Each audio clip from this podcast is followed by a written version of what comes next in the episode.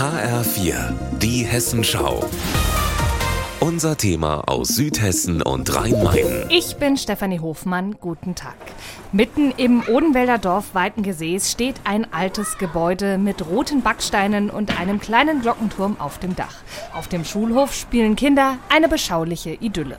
Doch damit könnte es bald vorbei sein, denn der Schulträger, die Evangelische Kirche Hessen-Nassau, plant, die kleine Grundschule zu schließen, denn sie sei einfach zu teuer.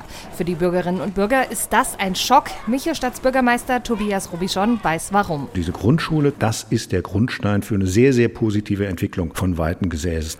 Da sind Leute zugezogen. Da hat sich jetzt nun eine wirklich stabile Dorfgemeinschaft regeneriert. Das ist ein sehr, sehr beliebter Wohnort und das hängt alles letztlich mit an der Schule. Und in dem Moment, wo das wegbricht, und im Moment sieht es so aus, als würde es wegbrechen, ist natürlich das ganze Dorf in Gefahr. Elena Jesse ist mit ihren drei Kindern nur wegen der Schule aus Darmstadt nach Weitengesäß gezogen, denn ihre Kinder hatten an der vorherigen großen Grundschule zu viel Angst. Hier leben sie vollkommen neu auf. Das Leben auf dem Lande ist ganz anders. Hier gibt es auch kein Mobbing untereinander.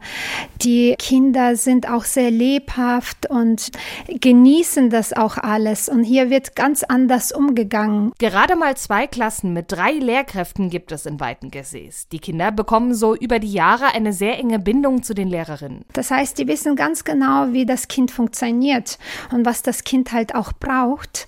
Und auch die Schwächen kennen die von den Kindern und können dabei natürlich dann auch helfen. Trotz aller Bitten, die Kirche bleibt bisher standhaft. Und sie wird das Schicksal der Schule wahrscheinlich in der Herbstsynode, die morgen in Offenbach startet, auch besiegeln. In einer Stellungnahme teilt der Sprecher der Kirche mit? Aktuell könnte die Schule 50 Schülerinnen und Schüler aufnehmen, derzeit sind es aber nur 36. Richtig ist, dass die evangelische Kirche in Hessen und Nassau ihre Trägerschaft 2026 abgeben will und derzeit auf der Suche nach Alternativen ist, darunter auch eine Übertragung an den Staat. Bürgermeister Tobias Robijon würde diesen Schritt unterstützen, kann aber nicht versprechen, dass das auch klappt. Morgen organisieren Eltern, Lehrer und Schüler erstmal eine Protestaktion bei der Synode in Offenbach. Die Botschaft, unsere Schule muss bleiben. Stefanie Hofmann, Michelstadt.